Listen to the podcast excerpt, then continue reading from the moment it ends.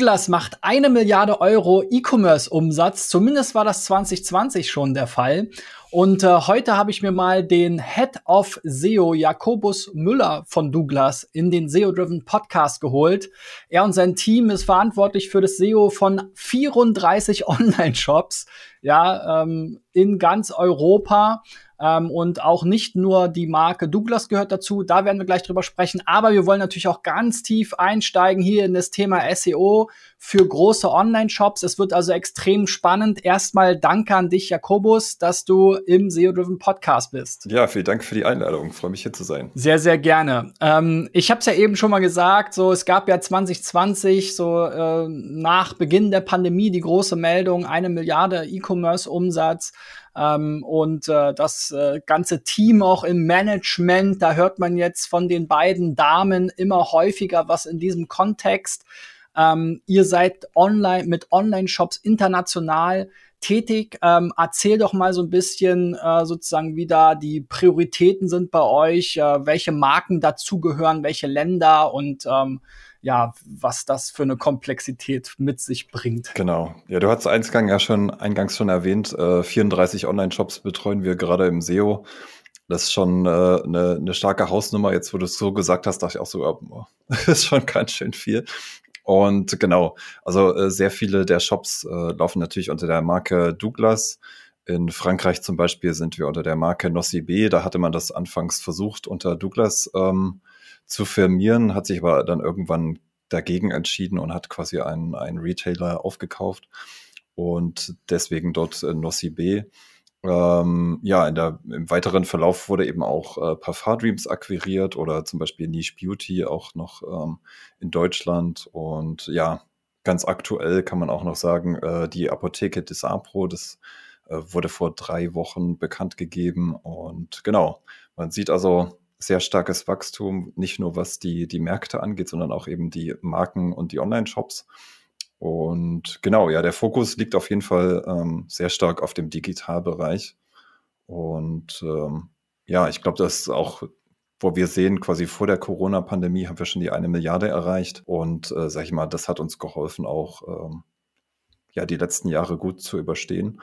Und äh, zu Zeiten, wo zum Beispiel die ganzen Läden geschlossen waren. Genau. Ja, sehr spannend. Ähm, sag doch mal äh, sozusagen aus deiner Sicht, jetzt auch aus, aus SEO-Sicht, ähm, wie wichtig ist denn da Deutschland ähm, oder was sind die anderen wichtigen Länder? Ich lese ja hier Bulgarien, Italien, Kroatien, Lettland, Litauen.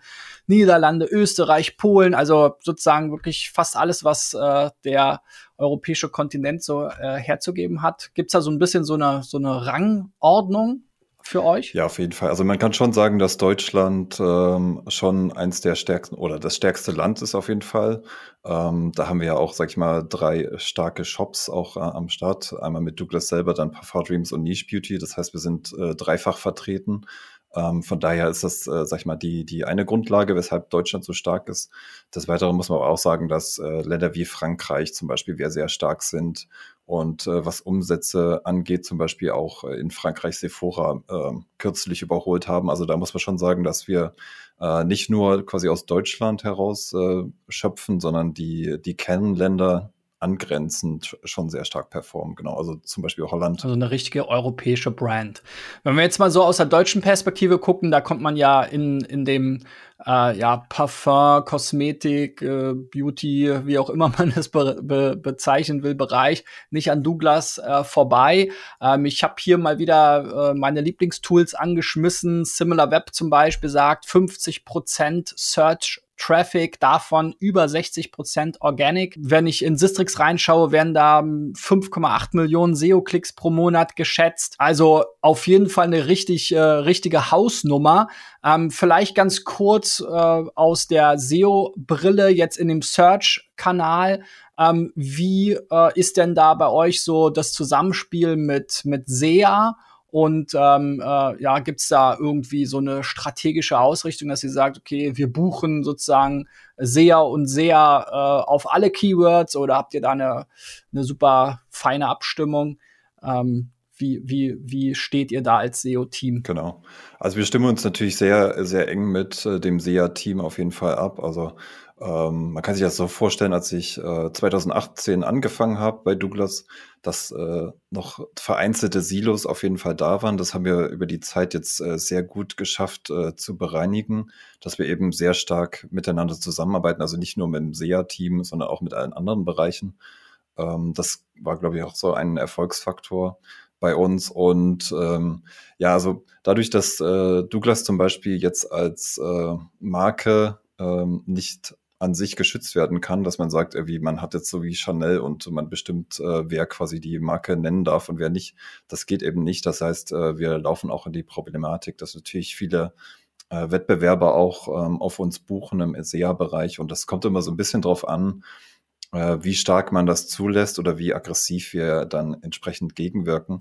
Weil wenn wir zum Beispiel dann auf unsere Eigenmarke nicht buchen würden, natürlich entsprechend Traffic verlieren würden. Also es ist immer so ein Trade-off äh, zwischen Aggressivität im Markt äh, oder wie viel kann SEO auffangen. Also da ist letztlich die Entscheidung, äh, die häufigere. Genau. Wenn man sich jetzt so diese Sichtbarkeitsverlaufsgrafik anschaut, ja auch immer so ein ganz netter Blick, äh, gerade was so den Verlauf der Updates anbelangt, sieht man, dass da seit 2020 bei den Core-Updates immer mal Bewegung bei euch ist. Es geht immer mal hoch, mal runter, mal hoch, mal runter. Inwiefern hat das Einfluss auf eure Arbeit? Also am Anfang äh, also, oder als ich begonnen habe bei Douglas, äh, hatte das sehr viel Einfluss, äh, weil ähm, es quasi stetig bergab ging. Also wenn man sich so die Kurven anschaut, das heißt so, so Mitte 2018 hatte man es eigentlich erst wieder geschafft, ähm, die Sichtbarkeit äh, quasi wieder aufwärts äh, zu bringen.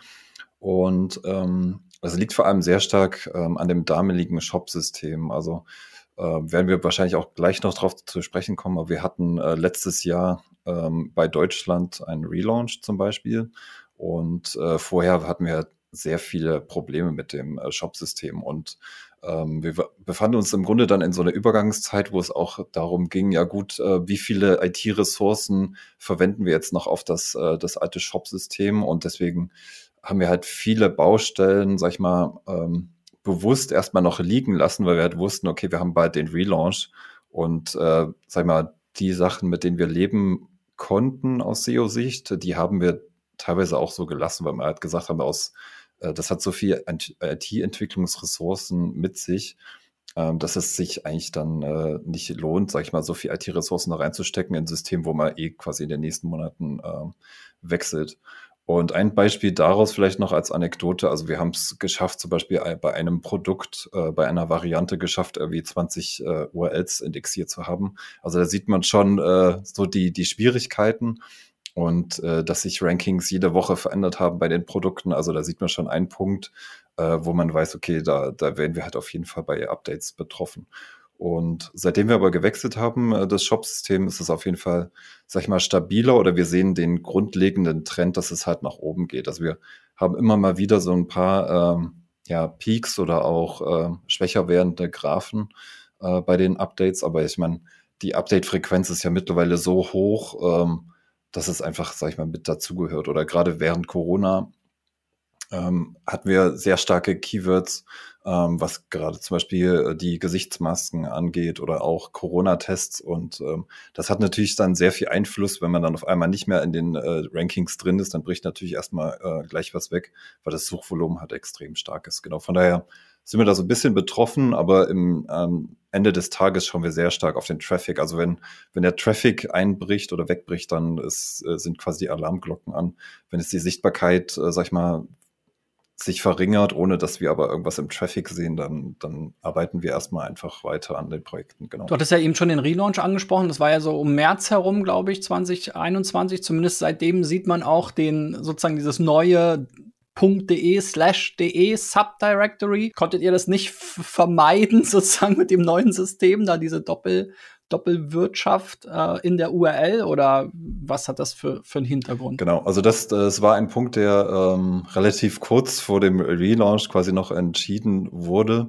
Wir haben versucht, uns dagegen zu wehren. Äh, letztendlich ähm, macht es aber schon Sinn, dass das Directory drin zu haben, weil es einfach, sag ich mal, von der ähm, operativen äh, Pflege und auch wie wir Analysen fahren können, diese ganze Sache vereinfacht, weil man halt einfach über das Verzeichnis gehen kann und sagt, okay, in der Schweiz haben wir halt äh, zum Beispiel dann Deutsch äh, und Französisch als Sprache und da hast du halt dann douglas.ch slash fr zum Beispiel und äh, da kann man das gut auseinanderhalten und vereinfacht äh, viele Sachen auch. Also wir sind, sag ich mal, pro Verzeichnis. Man sieht es auch, äh, sag ich mal, wenn man sich die Seitentypen anschaut.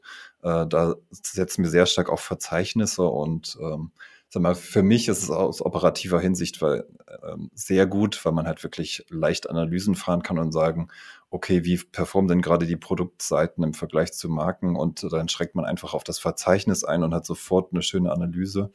Also vor, vor dem äh, vor der Hinsicht ist es äh, aus meiner Sicht sehr praktisch, auch wenn es vielleicht nicht unbedingt das äh, Best Practice ist, obwohl man sich ja da auch wieder drum streiten kann. Ähm, ja, das war jetzt auch für mich äh, ein Vorteil, weil ich nämlich sehr schön sehen konnte, sozusagen die Verteilung. Ist ja auch immer so eine Sache, ne? Auch für Wettbewerber ist es natürlich jetzt theoretisch leichter, ja, sowas auszuwerten, aber gut. Ähm äh, vor allem müsst ihr ja eure Arbeit gut machen können. Aber da ist mir natürlich auch aufgefallen, dass dieser Brand-Shop bei euch gegenüber den Kategorien und Produktdetailseiten, zumindest von der Sichtbarkeit, auch sehr stark ist. Kann man sich jetzt auch ein bisschen vorstellen, ne? im Kosmetik- und äh, Parfum-Bereich, da spielen ja Marken eine große Rolle. Äh, wir haben da auch bei Kunden immer mal wieder so ja, Fälle ne, im, im Modebereich oder auch in, in anderen Bereichen. Also Marken spielen ja eigentlich überall eine Rolle. Ähm, allerdings hat man eigentlich ja immer so zwei Richtungen, wo man in die Marken einsteigen kann. Einmal quasi als Kategoriefilter und einmal sozusagen als Brandshop. Und dann braucht man aber eigentlich ja auch wieder dort Unterkategorien. Ähm, wie habt ihr euch da äh, zurecht äh, oder wie habt ihr euch das zurechtgelegt? Genau, also du hast es schon erwähnt, wir sind sehr markenlastig. Also äh, zu Douglas gehen sehr viele Kundinnen, äh, vor allem wegen äh, den großen Marken, die es vielleicht woanders in der Sortimentstiefe nicht gibt. Ähm, und so ist es halt nicht verwunderlich, dass wir für Chanel zum Beispiel als äh, Exact Keyword dann auch ähm, ranken und äh, quasi nicht nur, wenn man sagt, ich möchte Chanel Parfüm kaufen. Und ähm, wir haben uns dafür entschieden, quasi die Brandrooms auszubauen, auch mit Unterkategorien, ähm, weil das äh, Shop-System, sage ich mal, erstmal äh, mit der Indexierung von Filtern ähm, nicht so, ähm, so einfach zu handeln ist, sage ich mal. Ähm, ansonsten kann man sich natürlich die Frage stellen, okay, gehen wir auf die Kategorien und immer wenn der Filter gesetzt ist, ähm, äh, bezogen auf die Marke, hat man, sag ich mal, im Grunde genau das gleiche Ergebnis. Ähm, wir gehen halt den anderen Weg, so dass wir quasi feste Brandrooms haben und ähm, da entsprechend auch ähm, ja noch mehr Informationen bieten. Äh, teilweise sind da auch nochmal Elemente äh, verkauft. Also von daher, äh, genau. Breadrooms spielen eine sehr starke Rolle. Ja, das ist ja so, wie ich eben auch schon sagte, so eine klassische Sache. Ne? Da haben wir auch immer, müssen wir auch immer mit den Kunden schauen, ähm, ja, kann man jetzt einzelne Filter eben wieder zur Indexierung freigeben, ne, was immer ein bisschen komplizierter ist. Dann will man ja auch zu den Filtern eigene Titel, Description, vielleicht auch noch ein bisschen Copy in der Body haben. Das ist oft mit den Shop-Systemen schwieriger, als einfach eine Kategoriestruktur aufzubauen, was dann halt aus dieser Brand-Richtung noch mehr Sinn macht, zu sagen, okay, ich bin jetzt halt hier bei Brand XY und dann gibt's halt da die verschiedenen Produktgruppen als Unterkategorie. Also ja, äh, sicherlich jetzt kein, keine unübliche Lösung. Ähm, auch was die interne Verlinkung anbelangt, geht's ja bei Shops immer hoch her. Ja, da gibt's ja diverse äh, Konzepte und Beispiele und Best Practices. Jetzt seid ihr zwar gewissermaßen ja ein Nischenhändler, aber andererseits ja doch in der Nische, wie du schon gesagt hast, äh, sehr tief auch mit den Sortimenten. Ähm, ihr habt jetzt dort ja auch so eine Art Mega-Menü oder wie man es bezeichnen will. Also wenn man in die Navigation geht, dann kriegt man im Prinzip mehr oder weniger die ganze Vielfalt äh, äh, gezeigt. Ähm, welchen, ja, wie steuert ihr da die interne Verlinkung? Seht ihr das als Nachteil, quasi fast alle Kategorien im Mega-Menü schon direkt anzulinken, gegenüber jetzt vielleicht so einer eher Silo-artigen Logik? Ähm, was habt ihr euch da für Gedanken äh, gemacht und wie zufrieden bist du mit der jetzigen Lösung? Also bei uns ist das so ein, so ein bisschen trickhaft, wenn man sich es genauer anschaut, äh, sieht man, dass wir zwar ein Mega-Menü haben, aber die, die Unterpunkte im Layout äh, nicht angelinkt sind oder nicht für, für Google sichtbar sind.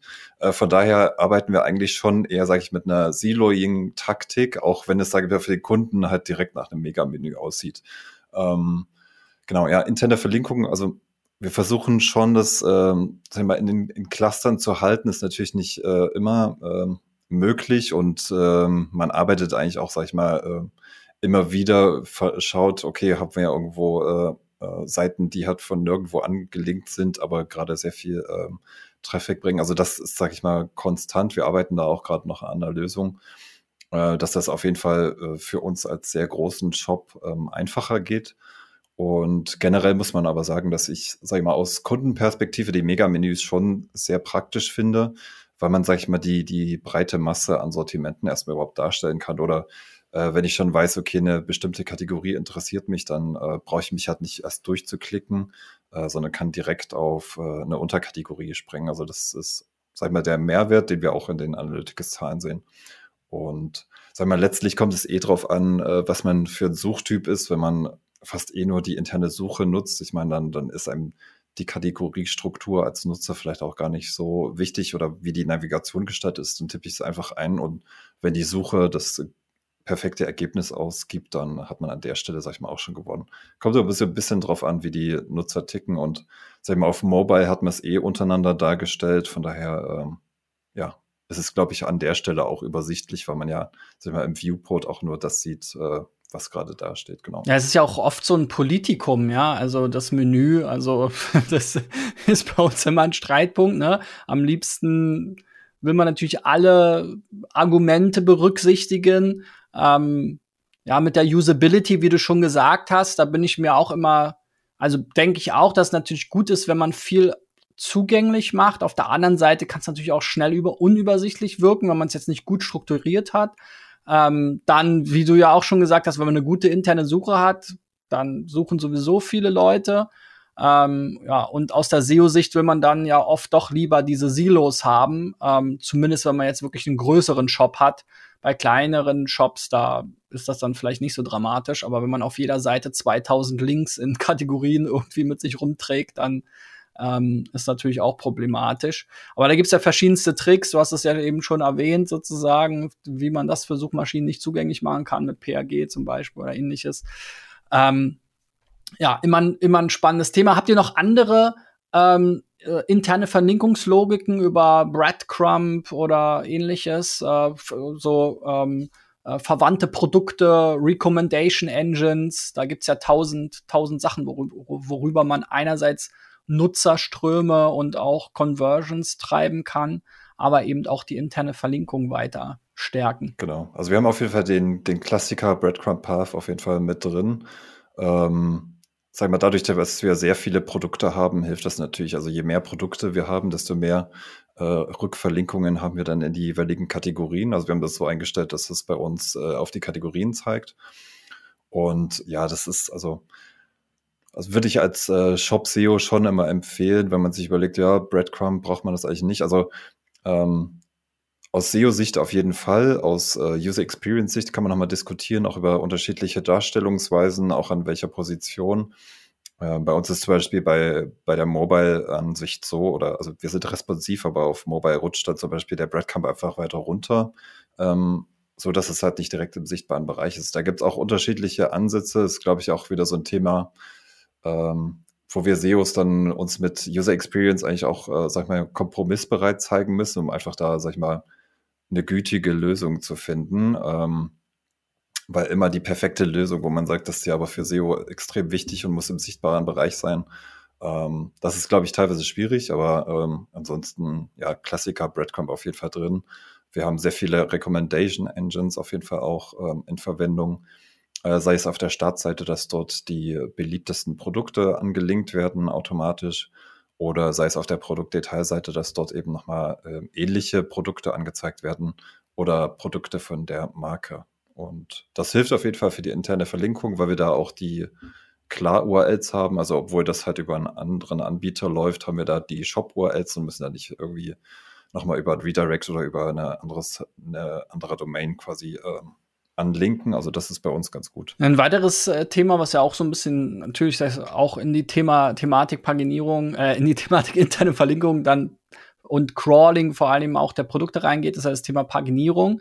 Ähm, auch so ein ja, kann auch schnell zum Politikum werden. Ich habe jetzt gesehen, bei euch so in den Hauptkategorien, ich bin jetzt hier in Home und Lifestyle zum Beispiel, da sind dann alle, scheinbar alle Produkte in 1133 Seiten irgendwie aufgelistet, wobei ab Seite 2 dann ähm, diese auf No-Index stehen, man aber auch immer nur sozusagen eine Seite vor und eine Seite zurückspringen kann. Ja, da gibt's ja auch unterschiedlichste Konzepte, ja, von wie man jetzt am besten das äh, äh, erreichbar macht, die Produkte, bis hin zur logarithmischen Paginierung. Ähm, wie, äh, ja, warum habt ihr euch da jetzt für so eine relativ einfache Lösung ent entschieden? Ähm, und äh, wie siehst du das sozusagen mit der eigentlich Verlinkung aller Produkte innerhalb der Hauptkategorie. Genau, ja. Äh, Paginierung ist ein, ja, sagen mal, Thema, was, was immer wieder aufkommt oder unterschiedliche, unterschiedlichste Ansätze ja auch äh, von den Shops äh, angegangen wird. Also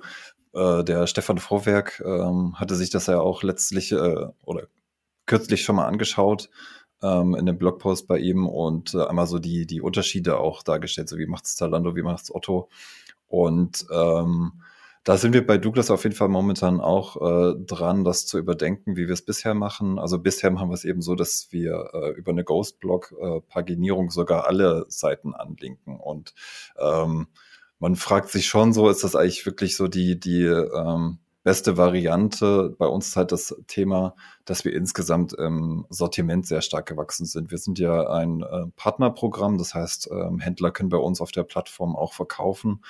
Und seitdem ist das Ganze, sag ich mal, nochmal ein anderes Thema. Also als wir, sag ich mal, noch äh, ohne äh, Partnerprogramm äh, optimiert haben, war das eigentlich nicht so das Thema, weil das äh, Sortiment zwar schon groß war, aber jetzt nicht so, wo man sagt, man hat extreme Sortimentstiefe und muss da nochmal genau drauf achten, ähm, äh, ja, wie viele Produkte sind eigentlich da, wie, wie viel interne Verlinkung bekommen die eigentlich ab und wo verschwenden wir vielleicht Potenzial. Also äh, das gehen wir auf jeden Fall momentan nochmal an, ähm, weil wir, sag mal, auch mit den Logfiles natürlich sehen, ähm, dass teilweise Sachen gecrawlt werden, die vielleicht nicht so ähm, ja, relevant letztlich sind am Ende des Tages auch aus äh, Umsatzsicht.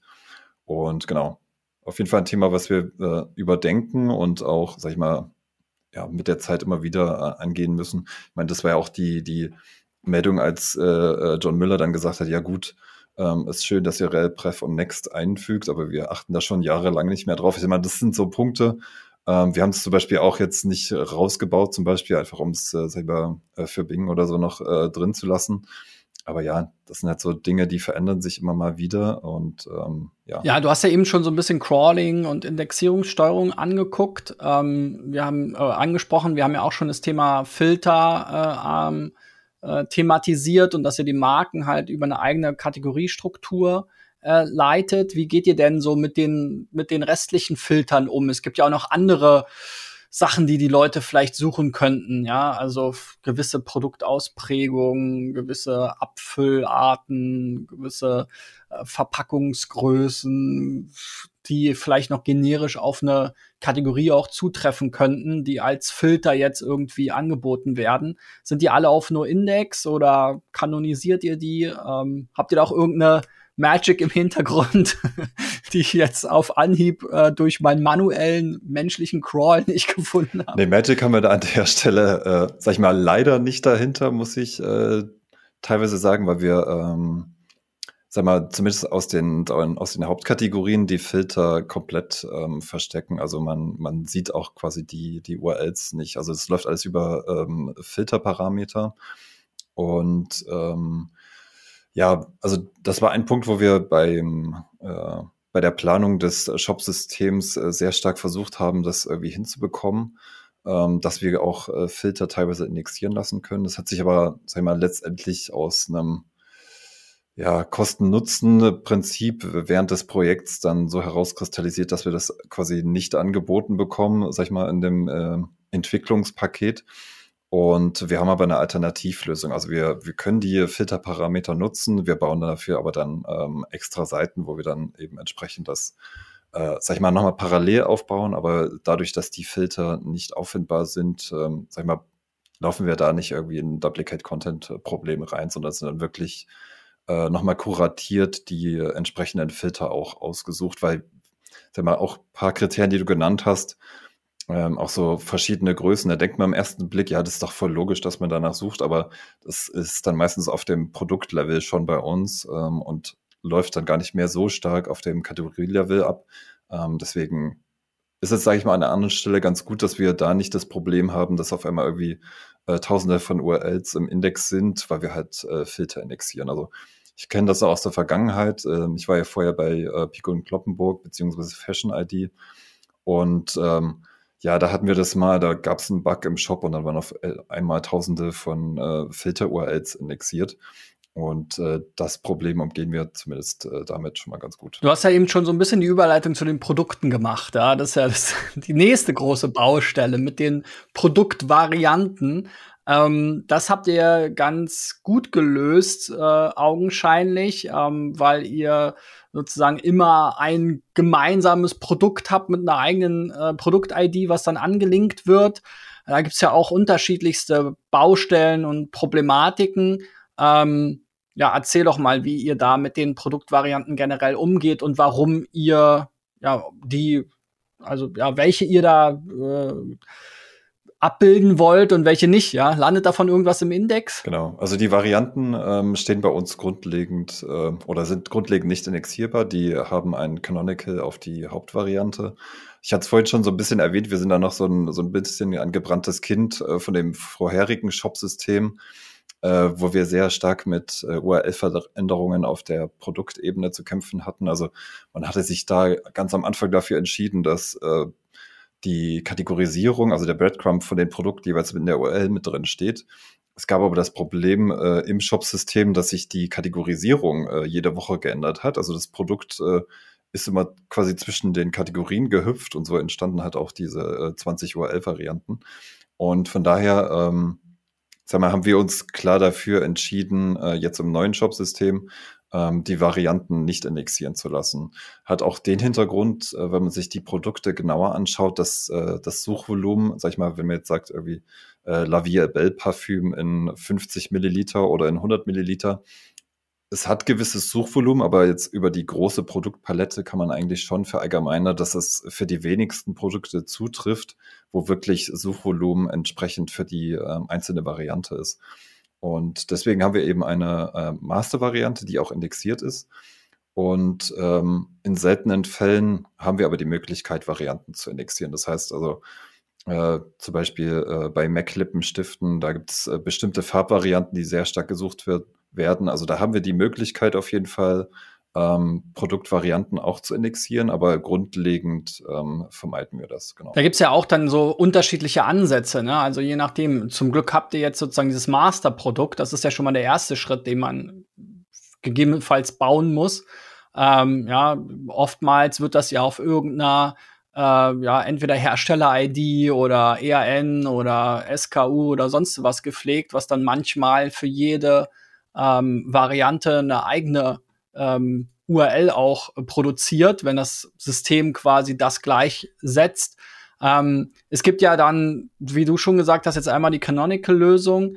Ähm, es gibt ja auch dieses Similar to, äh, ähm, womit man das auszeichnen kann. Was hältst du davon? Ja, also ähm, haben wir im Live-Betrieb noch nie ausprobiert. Ähm, Sag mal, dadurch, dass wir sehr viele Produkte haben, würde ich den Test wahrscheinlich auch nicht äh, bei einem der größten äh, oder Shops bei uns direkt ausprobieren. Aber äh, das ist auf jeden Fall eine Möglichkeit, weil wir quasi nicht nur ein Shop-System in Betrieb haben, dass wir das mal auf einem Markt ähm, ausprobieren und schauen, ähm, ähm, wird das von Google auch so gehandhabt, wie sie es sagen, weil das ist ja auch häufig, sag ich mal, das Thema, dass sag mal, Google sagt, das und das machen wir und in der Realität zeigt es sich aber dann anders. Also ähm, ja, das wäre auf jeden Fall ein Punkt, den wir ausprobieren könnten, haben wir momentan aber noch in keinem Shopsystem integriert. Was mir dann so bei meiner Recherche aufgefallen ist, ist, es war sehr schwierig, nicht verfügbare Produkte zu finden.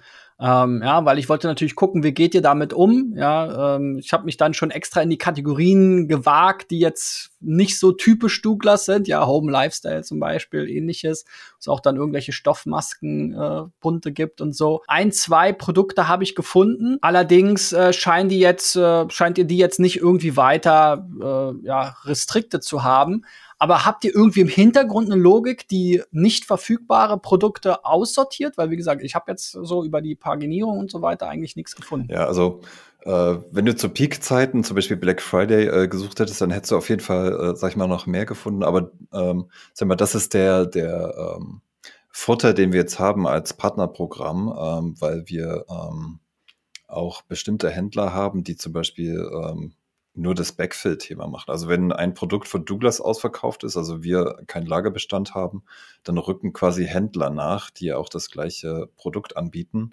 Und dadurch versuchen wir Out of Stocks so gut es geht äh, zu vermeiden, sage ich mal initial. Äh, wir haben aber trotzdem die Problematik, dass wir ähm, ja viele Produkte ähm, out of stock haben und da gibt's auf jeden Fall ein Regelwerk dahinter. Und wir geben uns halt größte Mühe, das zu vermeiden, weil das ist halt äh, sag ich mal, das Schlimmste ja ist es ja, wenn das äh, Produkt ein gutes Ranking hat und man kommt dann drauf und das, sag ich mal, entweder out of stock oder man kann es dann nicht mehr in der Filiale reservieren ähm, oder die Seite ist halt komplett auf 404. Also das wäre ja der Worst Case.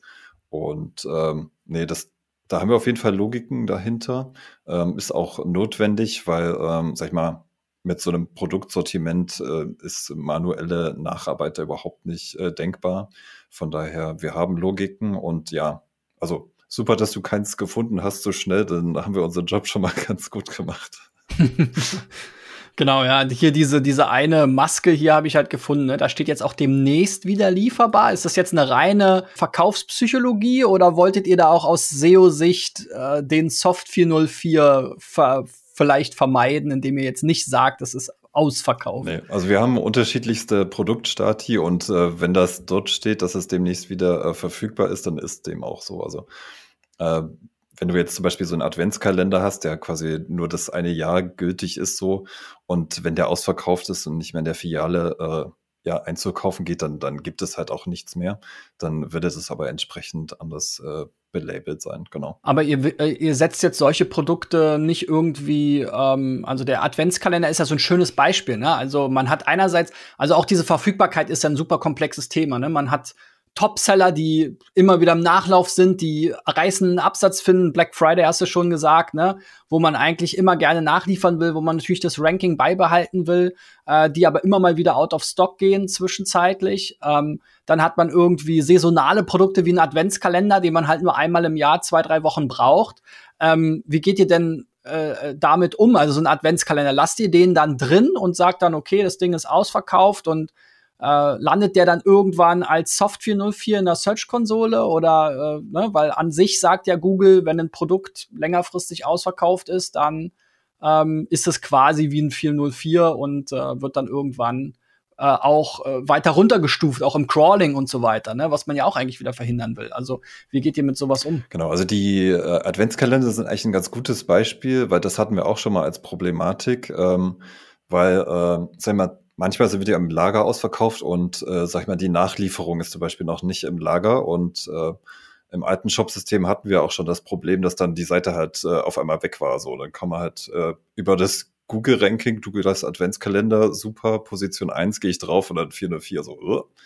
Und ähm, deswegen haben wir bestimmte Logiken für äh, bestimmte Arten von Produkten, wie zum Beispiel eben die Adventskalender.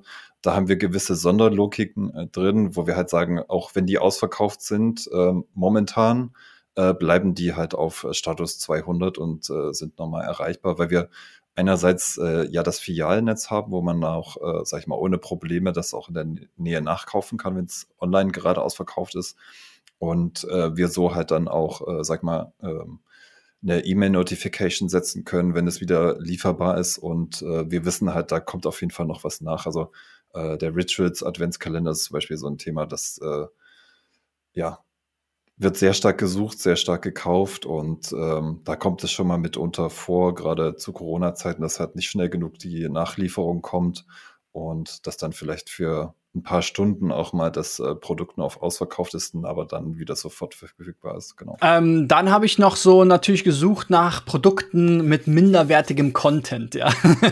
also äh, ohne Produktbild, äh, ja, mit wenig Beschreibung vielleicht. Ja, ich habe jetzt zumindest mal eins gefunden, was jetzt hier ein Douglas, dieses Bild ist leider nicht vorhanden, Bild hat. Habe ich aber auch schwer gehabt, da was zu finden. Also gerade durch das Partnerprogramm oder wenn man es jetzt mal ich glaube, die Logik ist wahrscheinlich ein bisschen anders bei euch, aber wenn ich es jetzt mit Marktplätzen wie real verbinde, da ballern die, die Partnerhändler ja quasi den ganzen Katalog voll mit Dubletten von Dubletten und das lässt sich alles gar nicht richtig äh, steuern und zusammenbringen. Äh, da scheint eher schon noch eine stärkere äh, äh, Logik zu haben, die das, die, die quasi auf so einem mehr oder weniger festen Produktkatalog äh, besteht und jetzt nicht jeder irgendwas reinschieben kann.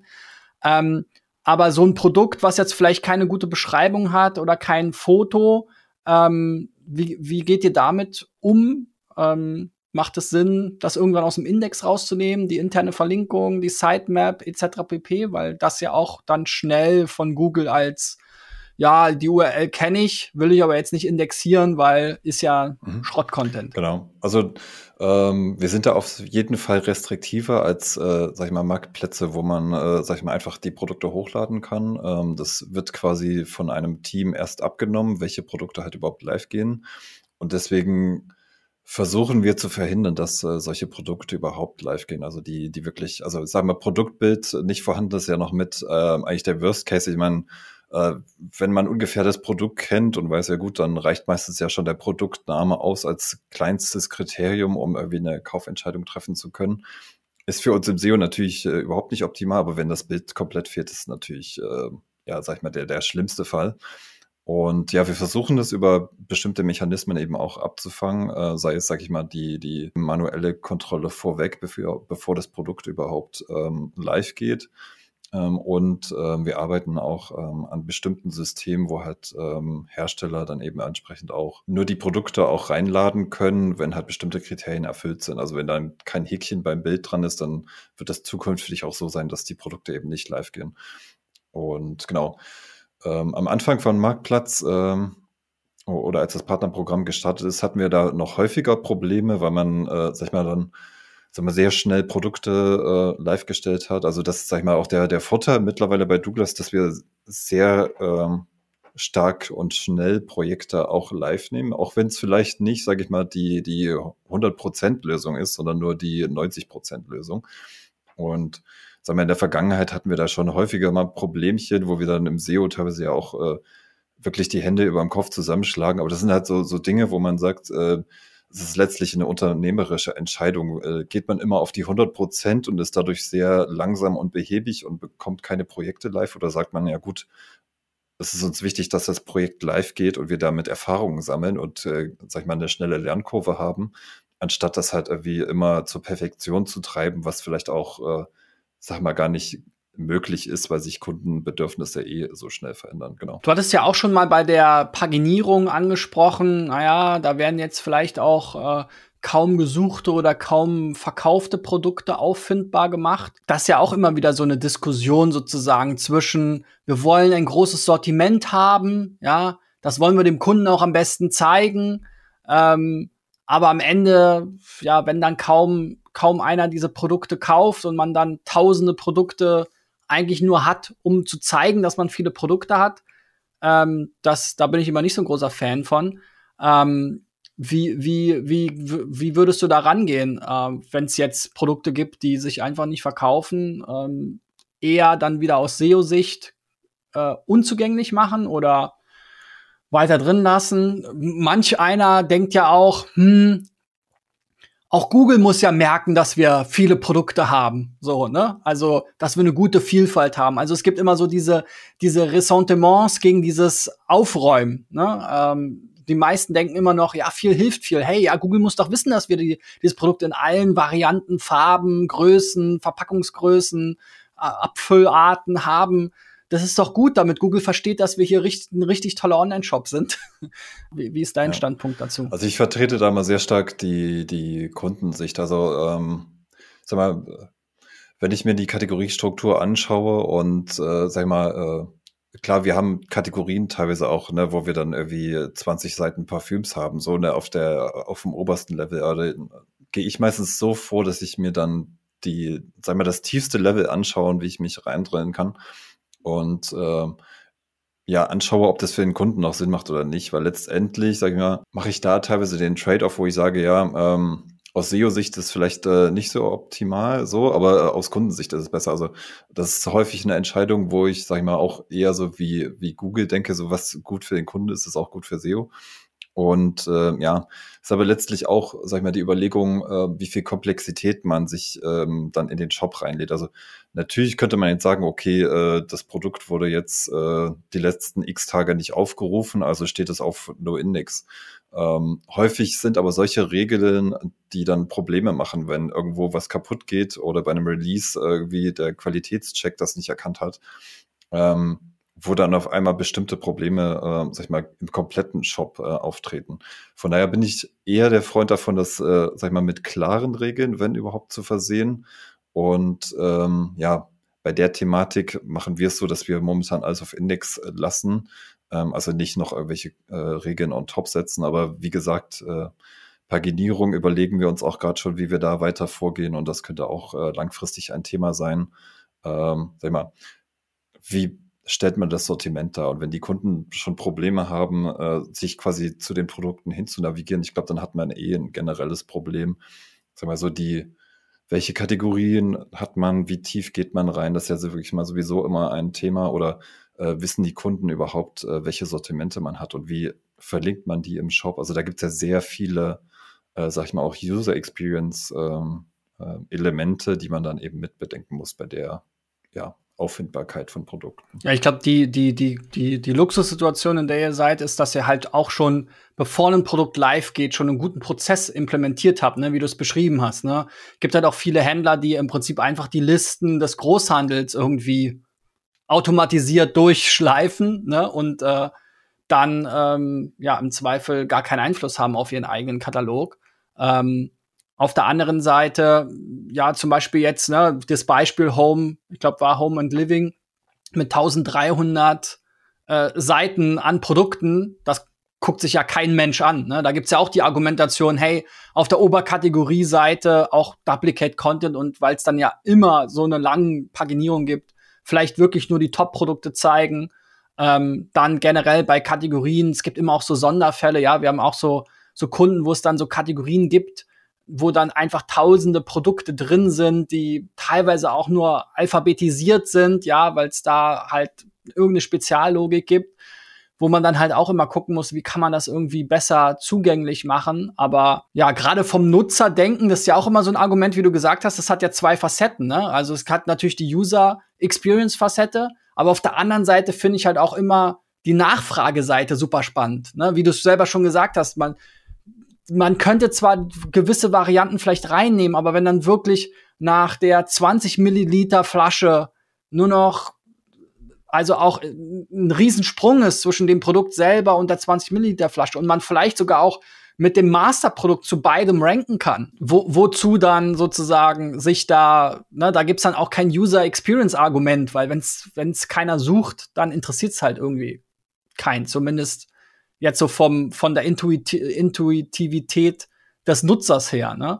Ähm, klar, man kann dem Nutzer auch immer Produkte präsentieren, die er noch nicht kennt, aber ähm, ja, ist halt immer so eine, so eine, so eine Diskussion. Ich glaube, ähm, sowohl UX als auch Search oder SEO kommen halt beide sehr stark vom Nutzer, aber beide haben sehr unterschiedliche Auffassungen, was der Nutzer will oder äh, wie sie die Methodik, wie sie da rangehen. Ne? Ähm, lass uns doch mal zum Abschluss so zu, zu eurer internen Struktur kommen. Du hast ja schon so ein bisschen was gesagt. Ich habe mich mal auf eurer Jobseite umgeschaut. Ihr habt da ja auch einige spannende Positionen offen. Das verlinken wir unten auch noch mal in der Beschreibung. Dabei ist mir aber auch aufgefallen, dass ihr jetzt anders, wie es im Moment en vogue ist, nicht in der Abteilung Tech und Product seid, sondern klassisch im Online-Marketing und sogar zum Digital- und Performance-Marketing dazu zählt. Zumindest was jetzt diese Struktur auf der auf der Jobseite anbelangt. Ähm, sag doch mal, wie seid ihr da aufgehangen? Und ähm, du hast ja auch schon erzählt, da gab es ja auch schon einiges an, an Wandel bei euch. Also organisatorisch sind wir im äh, Performance-Marketing aufgehängt, das hast du gerade schon äh, richtig gesagt. Und ähm, sag mal, zählen damit zu den äh, Performance-Kanälen. Ähm, sag mal, hat auf der einen Seite sehr viele Vorteile, weil wir, äh, sag mal, oder der Weg zu den anderen ähm, Kanälen halt nicht so weit äh, weg ist, sag ich mal. Ne? Äh, als wir noch im Büro waren, dann sitzen wir halt wirklich auch ähm, nah beieinander und das bietet schon entsprechende Vorteile, äh, was einfach, sag ich mal, die, die, dadurch, dass die Organisation eigentlich so gelebt ist, dass, sag ich mal, die Bereiche, die äh, zusammenarbeiten, halt auch in einer, sag ich mal, nah beieinander sitzen, also jetzt äh, bei uns in der Abteilung. Und ähm, im Alltag gestaltet sich das aber eigentlich so, dass wir halt ähm, sagen wir, eigentlich die Schnittstellen leben. Also im Grunde, ähm, sag mal, wenn man das komplett betrachtet, dann würde ich sagen, ähm, 20 Prozent unserer Tätigkeit haben wir im Performance-Marketing-Bereich, sage ich mal, mit den, mit den anderen Abteilungen.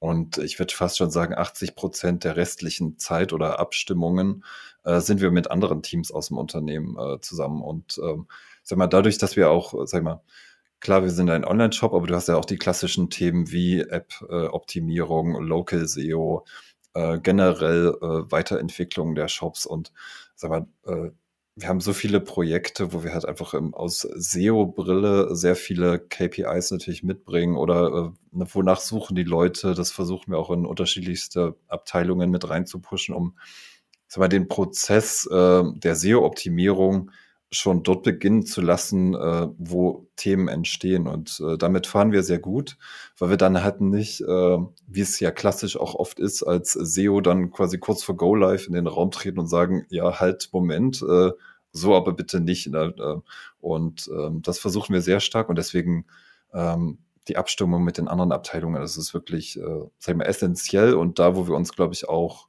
auszeichnen ähm, als SEO-Team. Meine Mitarbeiter machen da echt einen Riesenjob, um da die entsprechenden Schnittstellen überall ähm, zu pflegen und auch die Kommunikation nicht abbrechen zu lassen. Und das ist, glaube ich, so mit ein Faktor, äh, warum SEO mittlerweile einen sehr hohen Stellenwert auch äh, bei Douglas genießt. Und das kam eben nicht von über Nacht, sondern wirklich durch äh, äh harte Arbeit und äh, ja, da auch nochmal das Dank an, an das Team im Hintergrund. Äh, die werden das dann natürlich später auch anhören.